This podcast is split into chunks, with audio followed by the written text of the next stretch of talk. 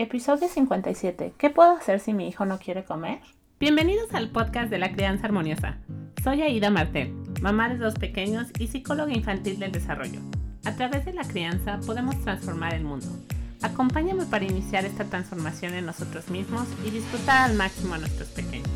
Hola a todos, ¿cómo están? Muchas gracias por sintonizar este episodio. El día de hoy estoy súper emocionada porque voy a tener una invitada muy especial para hablar de este tema de la alimentación y qué hacer si nuestros hijos no quieren comer. Y antes de que escuchen esta entrevista que tuve con la doctora Marcela Sandoval, me gustaría decirles algunas palabras sobre este tema. Es un tema que pasa muy frecuente, sobre todo porque el apetito de nuestros hijos va a cambiar de acuerdo a la etapa del desarrollo. Y lo que a mí me gusta mucho compartir con las familias es que lo más importante es que respetemos la sabiduría de nuestros hijos y su intuición a la hora de comer. Porque el mensaje que les estamos dando cuando no lo hacemos y cuando forzamos el que coman, aunque no quieran, es que lo que nosotros pensamos es más importante que lo que ellos están sintiendo, que seguir las señales de lo que su cuerpo les dice. Y el mensaje también implica que no me escuche a mí, que no escuche mi cuerpo y que aunque escuche mi cuerpo yo decida que ya no tengo más apetito, que ya no tengo más hambre, que tenga que hacer lo que dice una persona externa que va en contra de mi intuición y mi sabiduría de lo que mi cuerpo necesita. Esto es muy importante porque el mensaje trasciende la comida. Va más allá de la comida porque cuando nuestros hijos tengan que tomar decisiones, cuando tengan que saber qué es lo que quieren hacer en la vida, lo más importante es que desarrollen esta parte auténtica de sí mismos y que se escuchen a ellos y que escuchen sus intereses, sus pensamientos, sus deseos y en base a eso tomen decisiones. No que tengan que estar pensando externamente qué es lo que los demás quieren, qué es lo que mamá, papá, mi pareja me dicen que es lo más importante. Esto es una distinción crítica para que nuestros hijos crezcan empoderados y sepan que lo más importante al tomar decisiones es su verdadero yo. Entonces, la siguiente vez que pase esto con tus hijos, recuerda este mensaje y es muy sencillo, es tan sencillo como hacer la pregunta, ¿qué es lo que te dice tu cuerpo? Si su cuerpo les dice que ya se llenaron, sencillo, ya se llenaron. Vamos a entrar en profundidad a resolver muchas más preguntas, hablar de la alimentación, de qué es saludable, qué no es saludable y espero que disfruten mucho esta entrevista con la doctora Marcela. Si les gustó, por favor compártanla, pónganlas en sus historias para que otras familias puedan escucharla. No se olviden de seguir a la doctora Marcela en, su, en sus redes de, de Instagram. Eh, la encuentran como doctora dra.marcela Sandoval. Y pónganme sus historias, mándenme mensajes, díganme qué les pareció este episodio. Es el primer episodio en donde tengo una invitada especial y entonces estoy muy emocionada. Espero que lo disfruten tanto como yo disfruté hacer esta entrevista. Hola, doctora Marcela, estoy súper contenta de tenerte en el podcast de Crianza Armoniosa y te voy a presentar, y sé que este podcast les va a encantar a, las mamis y papis que nos escuchan. La doctora Marcela Sandoval Garza es originaria de México, es médica certificado en medicina del estilo de vida, además cuenta con dos maestrías y 14 años de experiencia clínica con cientos de casos de reversión de enfermedades a través de la alimentación a base de plantas y el resto de pilares del estilo de vida. Muchas gracias por estar con nosotros, doctora Marcela. Muchísimas gracias, Aida. Un placer estar aquí contigo, eh, pues compartiendo, ¿no? Claro, claro. Y fíjate que te voy a, bueno, les voy a contar a, a todo lo que nos escuchan, que ya saben, yo les he hablado que a mí me fue, me diagnosticaron con Hashimoto's no hace mucho tiempo y yo tuve el placer de trabajar con la doctora Marcela y tener la fortuna de seguir un protocolo que además de la dieta incluía otras otras eh, cosas de los otros pilares de la medicina del estilo de vida y gracias a eso no he tenido que tomar medicamentos. Entonces, yo estoy... Muy bien, es un súper caso. No, y me acuerdo de tus resultados de laboratorio, pero la verdad es que también eh, vamos a darte todo el crédito de que eres súper disciplinada, consciente de buscar siempre los caminos de tu sanación y de tu ser responsable de de tu salud, ¿no? No nada más como entregarle este poder de tu salud a alguien más y abrir la boca y tragar una simple pastilla, ¿no? Hay más que sí. Sí, claro. Y entonces yo a todos los que nos están escuchando, si, si ustedes sufren de cualquier enfermedad o simplemente quieren tener un estilo de vida y durar muchos años y, y poder tener una vida plena, les recomiendo ampliamente hacer cita con la doctora Marcela. Ustedes la pueden encontrar en Instagram y al ratito les voy a dar la información, pero ella está, es como doctora Marcela Sandoval, ¿cierto, doctora? Sí, DRA de doctora punto Marcela Sandoval. Y ahí esa es mi principal red y ahí viene como mi liga para sacar consultas, ver mis conferencias, etcétera, etcétera. Sí. Y en esa, y también les voy a poner aquí en, en las notas de, del episodio para que ustedes puedan tener acceso directo a su Instagram y puedan consultarla. En verdad que yo hubiera deseado conocerla cuando era niña. y ya no hubiera sacado cita. Nos conocimos en el momento perfecto, eso te lo puedo decir. la verdad es que es una bendición y es un súper, es una súper forma de, de, iniciar el nuevo año, así que ampliamente les recomiendo eh, cambiar su vida porque realmente es lo que se hace, o sea, es una transformación muy linda. Y no tenemos que esperar a estar enfermos, ¿cierto, doctora? No, eh, esa es la idea, no esperar y ser conscientes de que tenemos un cuerpo, que no hay tienda de cuerpos y que lo tenemos que cuidar. Este es nuestro vehículo de experiencia de vida. Exacto. Y bueno, hoy vamos a hablar de los niños porque yo sé que ustedes tienen muchos temas con la comida y he, recibido muchas preguntas al respecto y dije, tengo que tener a la doctora Marcela para hacerle estas preguntas. Entonces, las preguntas que le voy a estar haciendo son preguntas que ustedes me han hecho a mí y vamos a escuchar eh, para que ustedes puedan pues orientar a sus pequeños de, de una mejor forma o complementar. Entonces, perdóname que te interrumpa, pero también mencionar que yo también soy mamá. Porque luego, porque luego también a lo mejor contesto algo y, ay, ni has de saber qué es tener hijos. No, yo sé lo que es tener hijos. Tengo dos niñas de 5 y 3 años que son completamente veganas, que eso también vamos a empezar por ahí. Entonces, ahora sí, pregunta lo que quieras. Perfecto, no, me encanta, qué bueno que, qué bueno que diste ese caveat, doctora, porque luego dicen, es que esta no tiene hijos, por eso no sabe los remilgados que son. Claro, claro, claro. Yo también, tú, tú sabes que antes de tener hijos juzgamos, ¿verdad? Pero y luego, cuando tienes hijos, dices, no vuelvo a juzgar a nadie. Exacto, decimos, no, calladita me veo bonita. Exacto. exacto. Eh, bueno, la primera doctora, mi hijo quiere comer solo frutas porque son dulces, pero no quiere comer nada de carne. ¿Qué les decimos a las mamás que están preocupadas por las frutas? Porque este fue una una, una ja para mí.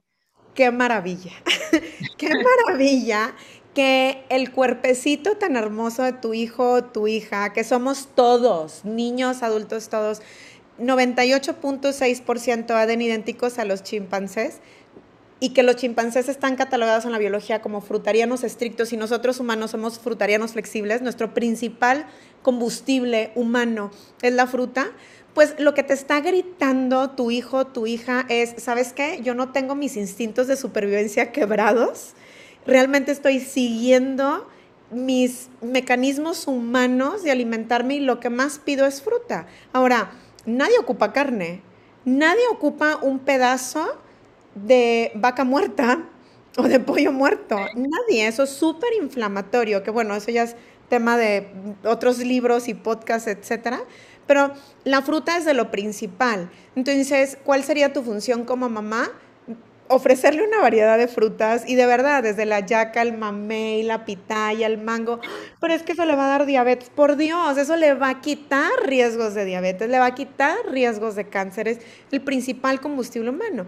Y a lo mejor si solo quiere comer frutas, pues yo empezaría a mostrarle también variedad de vegetales, que es lo principal, frutas, vegetales, germinados, raíces como la zanahoria, la jícama, el rábano, y después otros alimentos que ya son un poquito más em, altos en macronutrientes, porque frutas y vegetales son muy en micronutrientes, pero en macronutrientes, pues los frijolitos, los garbanzos, entonces carnes y pedazos de cadáver no nos preocupamos. Nos preocupamos porque no rompan esos instintos con todas las adicciones alimentarias que como humanos estamos expuestos a tener y respetar a nuestros hijos con ese instinto de supervivencia tan maravilloso que está mostrando querer fruta. Ay, me encanta, me encanta, porque yo a partir del trabajo que empecé a hacer contigo, doctora, o sea, yo me acuerdo que antes Bruno me daba miedo porque yo decía, es que es mucha azúcar, ¿no? El clásico de que es mucha azúcar. Claro, hablemos de eso. Pero digo, gracias a Dios saben dulces, saben deliciosas, ¿no? Y, y que nos cause adicción, eso es nuestro principal combustible, pero pues no nada más tiene la fructosa, que es un azúcar simple, sino que también tiene fibra, que es un, carbohidrato complejo, tiene carbohidratos simples y carbohidratos complejos, y esto hace imposible que te cause un, un, pico de glucosa de insulina en sangre, ¿no? Pero no nada más es fibra y fructosa, es una cantidad inmensa de micronutrientes como las vitaminas y de fitoquímicos. Fito significa planta, químicos de las plantas, que en ningún otro lado los vas a encontrar ni en los suplementos, por Dios. O sea, ¿cuál va a ser la absorción de los suplementos? Es como si tuvieras la orquesta maravillosa tocando una melodía bonita, como ya sabes, las de Disney, y de repente pues está el violinista, el flautista, el guitarrista, el saxofonista, y le dice al flautista, salte, por favor, tú solito vas a tocar la melodía. Y te va a decir el flautista, pues, o sea, te la toco, pero necesito al resto de mi equipo, ¿no? Entonces pasa lo mismo Em, con las frutas, si yo nada más le quito un fitoquímico, si le quito el resveratrol y te lo vendo en suplemento, por Dios, le estás quitando el resto de la orquesta con la que trabaja la melodía perfecta y completa que va a ser la absorción perfecta diseñada para ti como cuerpo humano. Entonces, la fruta entera, qué padre que sepa dulce, pero se come así, tal cual, entera y no, nos, no hay ninguna preocupación. Podemos darle a nuestros hijos toda la fruta que quiera, ¿cierto? Es, libre y tiene tanta fibra que el cuerpo va a decir, gracias, con esto me voy a llenar, tiene tantos fitoquímicos y micronutrientes, gracias, con esto puedo trabajar, que tu indicador de gasolina, que es el centro neurológico del apetito, pues imagínate como si fuera indicador de gasolina, va a subir y, ay, mami, no, ya me llené, gracias, ¿no? Ya está ahí. O sea, es a saciar pero a saciar de una manera correcta, no como si estuviéramos consumiendo los productos procesados en donde el cuerpo dice, oye, esto no es comida,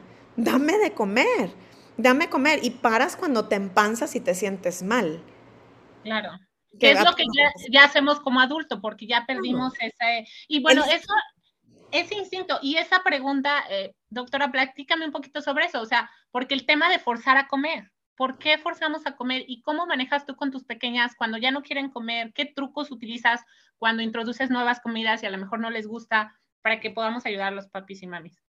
Bueno, lo primero es nunca forzar a los niños a comer, ¿no? O sea, imagínate como si tú tuvieras, no sé, acuérdate cuando te da una diarrea, una fiebre que dices, no tengo hambre, no tengo hambre. ¿Qué significa? Es un mensaje a tu cuerpo diciéndote, hey, ahorita no ocupamos combustible, déjame trabajar con lo que tengo, porque ya tengo suficiente y ahorita tengo que hacer, pues en este caso, una reparación, ¿no? En una diarrea. Entonces, si una persona te está diciendo, puede ser tu propio esposo, puede ser tu hijo, no porque tú tengas más edad que esa persona y sea tu hijo, significa que lo puedes obligar a hacer algo, pero te está diciendo, no tengo hambre, significa no necesito combustible. Mi cuerpo tiene lo suficiente para trabajar ahorita, ¿no? Y en los niños, pues también depende mucho de la edad. El primer año, pues es cuando tenemos una velocidad de crecimiento impactante, a diferencia del resto de toda nuestra vida.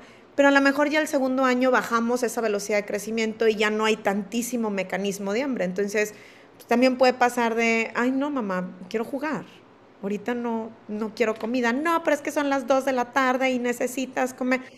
Y si tú obligas a tu hijo a comer, porque tú y yo sabemos que hay casos que hasta vomitan los niños de la obligada, es una completa falta de respeto hacia el cuerpo humano del niño, hacia su decisión, hacia su biología no lo estamos respetando, ¿no? Y ahí, bueno, nos podemos meter en temas emocionales de cómo hasta se puede romper el vínculo emocional, el vínculo de la confianza, porque si mi mamá no me respeta para esto que le estoy diciendo que no tengo hambre, pues ¿qué va a pasar? Ya no hay confianza, ¿no? Ya no confío. Entonces es observar respetar eso, es, es, todo lo que vamos a hacer y ofrecer alimentos saludables, ¿no? Entonces, también, ¿qué podemos hacer? Oye, pues quiero introducir un nuevo alimento. Primero estoy esperando el rechazo. O sea, le voy a introducir espinaca. Ay, mamá, ¿qué es esto? Entonces, y tú dejas una hoja de espinaca en su plato y la variedad, porque ellos también necesitan esta toma de decisiones, ¿no? Entonces, ok, hoy quiero la espinaca y un brócoli. Y mañana quiero un apio y un brócoli, pero no la espinaca. A lo mejor la espinaca no la quiso en todo el mes, pero va a haber un momento en el que, a ver, mamá, si tú comes la espinaca y te ves feliz, porque esa es la otra, la imitación. Yo no puedo obligar a mis hijas a hacer algo que yo no hago. Claro, me la paso comiendo queso y carne, quiero que mis no, y rancheritos, ajá, entonces yo tengo que poner el ejemplo, ¿no? Por eso es, bueno, ya estoy segura que lo has platicado N veces, pero pues ser madre es el mayor reto de sanación propia, ¿no? Claro, sí, claro. ¿Qué haces, doctora? Porque este es un tema, los vegetales, mi hijo no quiere vegetales, ¿no? Y, y lo escucho una y otra vez. ¿Qué haces con tus pequeñas? ¿Has, has visto ese tema? De, porque esa es otra, o sea, una cosa es que los pequeños se acostumbren a comer de esta forma desde que nacen, ¿no?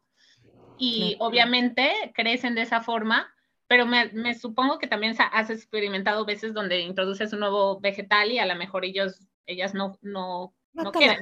Ajá, sí. Y ni lo has probado. Pero bueno, lo más importante es que tú desde el embarazo tengas una variedad de plantas, ¿no? Porque esto va a pasar a través de la barrera placentaria este, hacia, pues, digamos, las papilas gustativas del bebé en formación y es cuando vemos que cuando nace, pues, tiene justo la misma variedad de gustos, ¿no? Porque ya se le fueron presentando desde su formación. de igual manera, em, le estás dando tu leche materna y tú estás comiendo una variedad y también hay estudios que comprueban que se pueden pasar los sabores y que se van acostumbrando a esto, ¿no? Entonces eso va a ser muy importante. Y ya que tienes a los hijos enfrente y ahora sí los cocolazos, ¿no?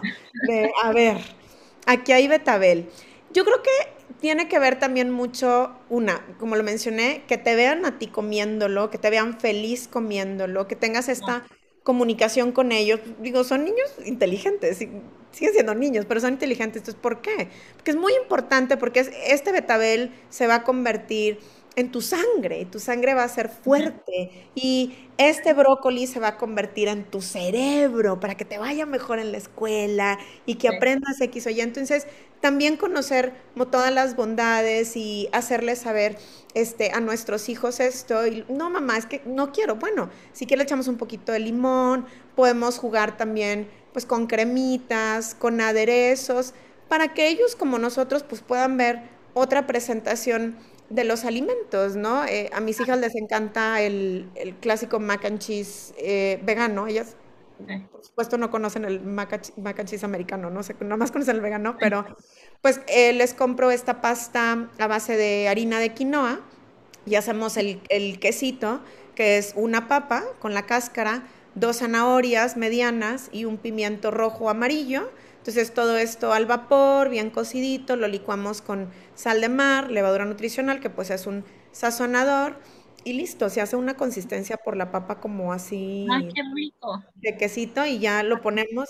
Y bueno, pues ya eh, tienen algo ahí de vegetales y luego ya le vas adornando a lo mejor con unos brocolitos, unas hojitas de espinaca que ya están ahí revueltas y a un lado unas, este, mm, unos palitos de betabel con limoncito, este, y por acá a lo mejor un apio, porque qué padre morder el apio, no sé, ahí les vas contando estas bondades de los vegetales. Ay, me encanta que ya nos diste una receta, doctora, para, que, para que las mamis tengan algo que, que intentar. Y también saber que no se trata de volumen, ¿no? Porque a veces queremos darles el plato lleno de espinacas y dices, no, o sea, o, los pedacitos, ¿no? Los palitos de betabel, o sea, no se trata de decir, es que no comió nada y le pusiste un plato lleno de espinacas, ¿no? Claro, es, es empezar con algo, pero siempre ofrecer, ¿no? O sea, siempre ofreces la variedad. Por ejemplo, mis hijas son muy, muy fruteras, entonces desayuno, comida, cena y snack, siempre hay algo de fruta, ¿no? Y sí, la chiquita es uvas, piñas son mis frutas favoritas y la grande es mami, a mi mora, zarzamora, frambuesa, cereza, todos los frutos del bosque. Entonces siempre trato de tener disponible eso, ¿no? Para no, que no existan antojos de otro lado, ¿no? Claro, ay, qué rico. Y el tema de, mi hijo está desnutrido, entonces no le doy, no quiere comer, pero cuando le da hambre, le doy galletas María, ¿no? O algo, algo dulce o algo que, que tiene cero valor alimenticio. Pues eh, más desnutrición y mejor llamémosle malnutrición, ¿no?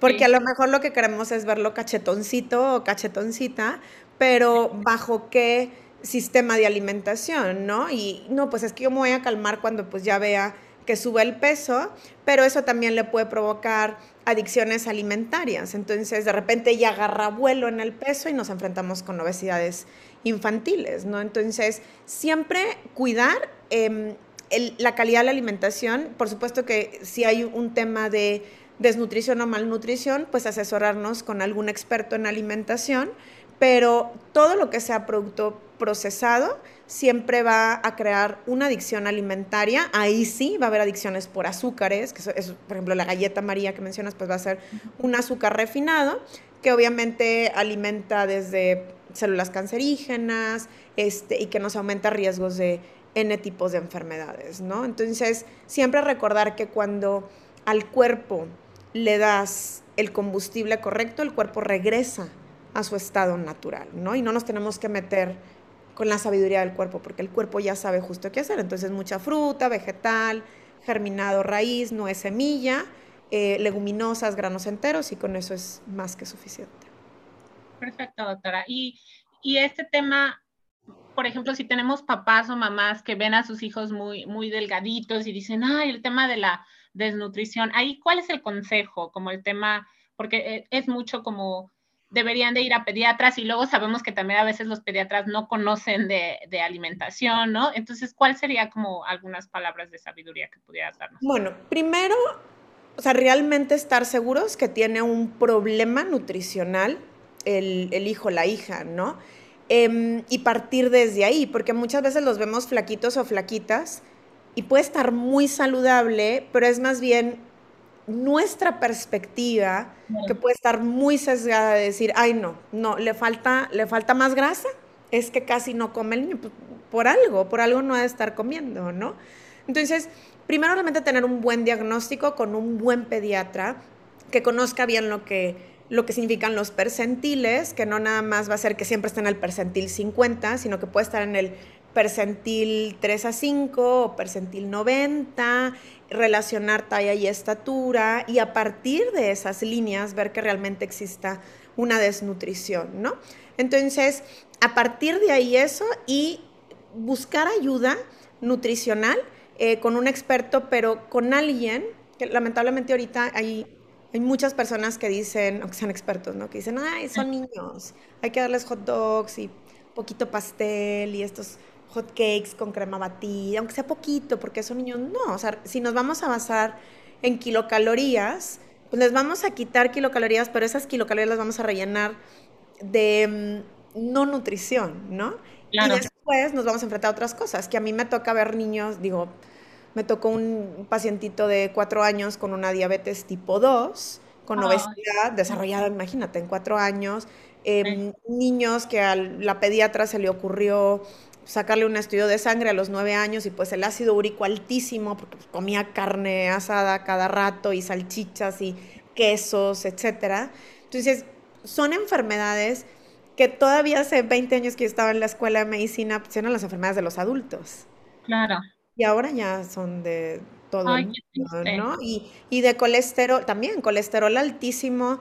Em, digo, te puedo decir que me ha tocado ver niños de 6 años con colesterol alto, igual, porque al pediatra se le ocurrió tomarle un estudio de laboratorio.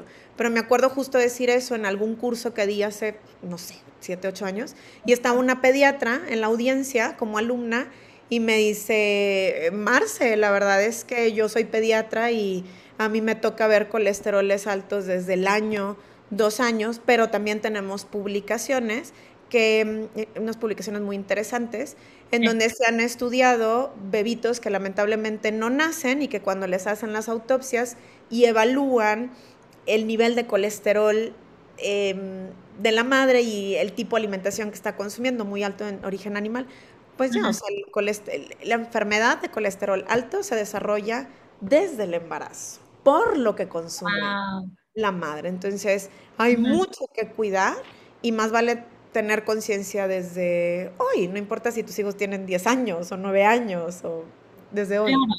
Estabas hablando de alimentos procesados que son altamente inflamatorios. ¿Qué alimentos debemos de evitar a toda costa? Que son no, no, no para, para nuestros hijos. Mira, una definición, por ejemplo, de los procesados o ultraprocesados es pues, que venga empaquetado para empezar. O sea, todo lo que viene como con esta, una bolsita de plástico que tenga más de cinco ingredientes, pues ya está muy, muy procesado. O sea, ya, ya perdió realmente con esta cadena de procesos, perdió los nutrientes. Entonces, lo que queremos es ver ingredientes, que cuando vemos el plato sepamos reconocer los ingredientes. Si tú quieres vida en tu cuerpo, necesitas vida en tu plato. Entonces, ah, ok, estas son uvas. Ah, bueno, ok, esta es una pasta, pero bueno, pues conoces que viene exclusivamente harina de quinoa, etcétera, ¿no? Tú hiciste el quesito de papa, pues tú ya sabes qué ingredientes tiene. Pero de repente, oye, pues vamos a comprar la mayonesa vegana y quién sabe que tenga, pero es vegana. Ah, bueno, pues si no tiene animales, pues también hay refrescos y papas a la francesa que te van a llevar a N enfermedades, ¿no? O sea, una tiene que saber, o uno, o sea, los padres, todos tenemos que saber realmente reconocer los ingredientes. Y para nosotros ofrecerles una buena alimentación a nuestros hijos, nosotros nos tenemos que enfrentar a nuestras adicciones alimentarias para poderlos ayudar a ellos, ¿no? Claro, perfecto, doctora. Bueno, con esta es mi última pregunta y con esto, con esto cerraríamos. Eh, ¿Qué necesitan nuestros hijos para crecer sanos y saludables en el tema de alimentación? Ok, en su mayoría, eh, bueno, que el líquido sea agua, de preferencia agua filtrada, por supuesto. También reconocer que el agua pues viene en altísima cantidad en las frutas y los vegetales, que son los segundos frutas, vegetales, germinados, raíces, leguminosas, que son los frijolitos, garbanzos, lentejas, chícharos, ejotes, habas, alubias, el frijol de soya en sus presentaciones, que son muy saludables, como el tofu, el tempe, el edamame orgánico. Tenemos también los granos enteros, el arroz integral, la quinoa, el maíz, el amaranto, la avena y luego, en mínima cantidad, pero indispensable todos los días, las nueces y las semillas, ¿no? Semillas como eh, linaza, la chía, pepitas de girasol, de calabaza, este, nueces, hay de todo tipo, de Castilla, de la India, pecana, de Brasil, etcétera, almendras. Y básicamente no ocupamos nada más. Oye, es que no mencionaste que mi pediatra me dio leche de vaca, que es necesaria a partir del año Claro que no. Digo, realmente algo muy importante y que lo he mencionado cuando me invitan a dar pláticas en relación a alimentación en niños, es que si realmente siguiéramos las recomendaciones que marcan los gobiernos, digo, tú y yo estamos en dos países diferentes, pero el país que está entre tú y yo, este, tiene unas recomendaciones sobre, por ejemplo, a un niño de dos años, un, un toddler, ¿no? Ofrecerle no me acuerdo, creo que son cuatro raciones de lácteos, entre queso, yogurt, este, leche, etc. O sea, si realmente agarramos los gramos de grasa saturada de esos lácteos y los traducimos en rebanadas de tocino, es darle 17 rebanadas de tocino a nuestros hijos por día, un hijo de dos años.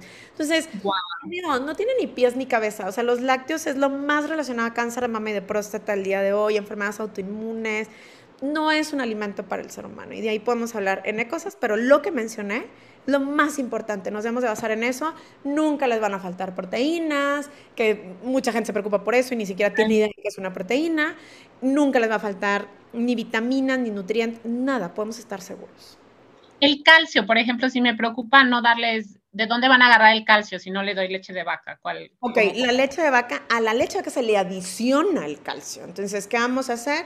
comer ajonjolí, comer espinacas, las espinacas o acelgas cocidas tienen un montón de calcio, le vamos a dar cremita de almendras, el melón tiene calcio, el durazno tiene calcio, y ni siquiera tengo que estar súper al pendiente de decir, híjole, este, no le di melón hoy. No, solo necesitas una variedad de frutas y vegetales durante la semana para que realmente tengas todos estos minerales que nos preocupan. Ay, perfecto, doctora. Pues me encantó, me encantó todo lo que nos compartiste. Y la doctora en su Instagram, que les decía que la pueden encontrar como doctora, o sea, dra. Marcela Sandoval, todo junto. Ella, si ustedes se van a su, a su liga, o sea, tiene muchísimas conferencias, podcasts que ha hecho, tienes inclusive una sobre obesidad infantil, doctora, o sea... Ah, fíjate que esa de obesidad infantil, déjamelo aclaro, realmente es de alimentación en niños al 100%, nada más que me pidieron que justo se llamara así, porque era una práctica para pediatras y ellos necesitaban puntos de certificación y solo con ese título, pero realmente hablo, hablo de estas 17 rebanadas de tocino, hablo de los lácteos, de todo, de verdad que si la pueden acceder, me encantaría, es información gratis.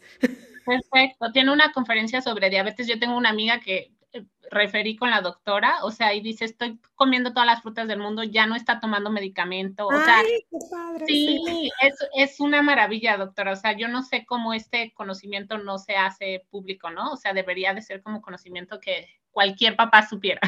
Correcto, pero para eso estamos aquí, un pasito a la vez. Exacto, exacto, un pasito a la vez. Pues doctora, mil gracias por habernos acompañado. Por favor, si tienen la oportunidad de, de ver a la doctora Marcela va a ser una de las mejores decisiones que hagan, porque necesitamos nosotros estamos, estar bien para ser el ejemplo de nuestros pequeños y poder compartir esta información con el mundo, doctora.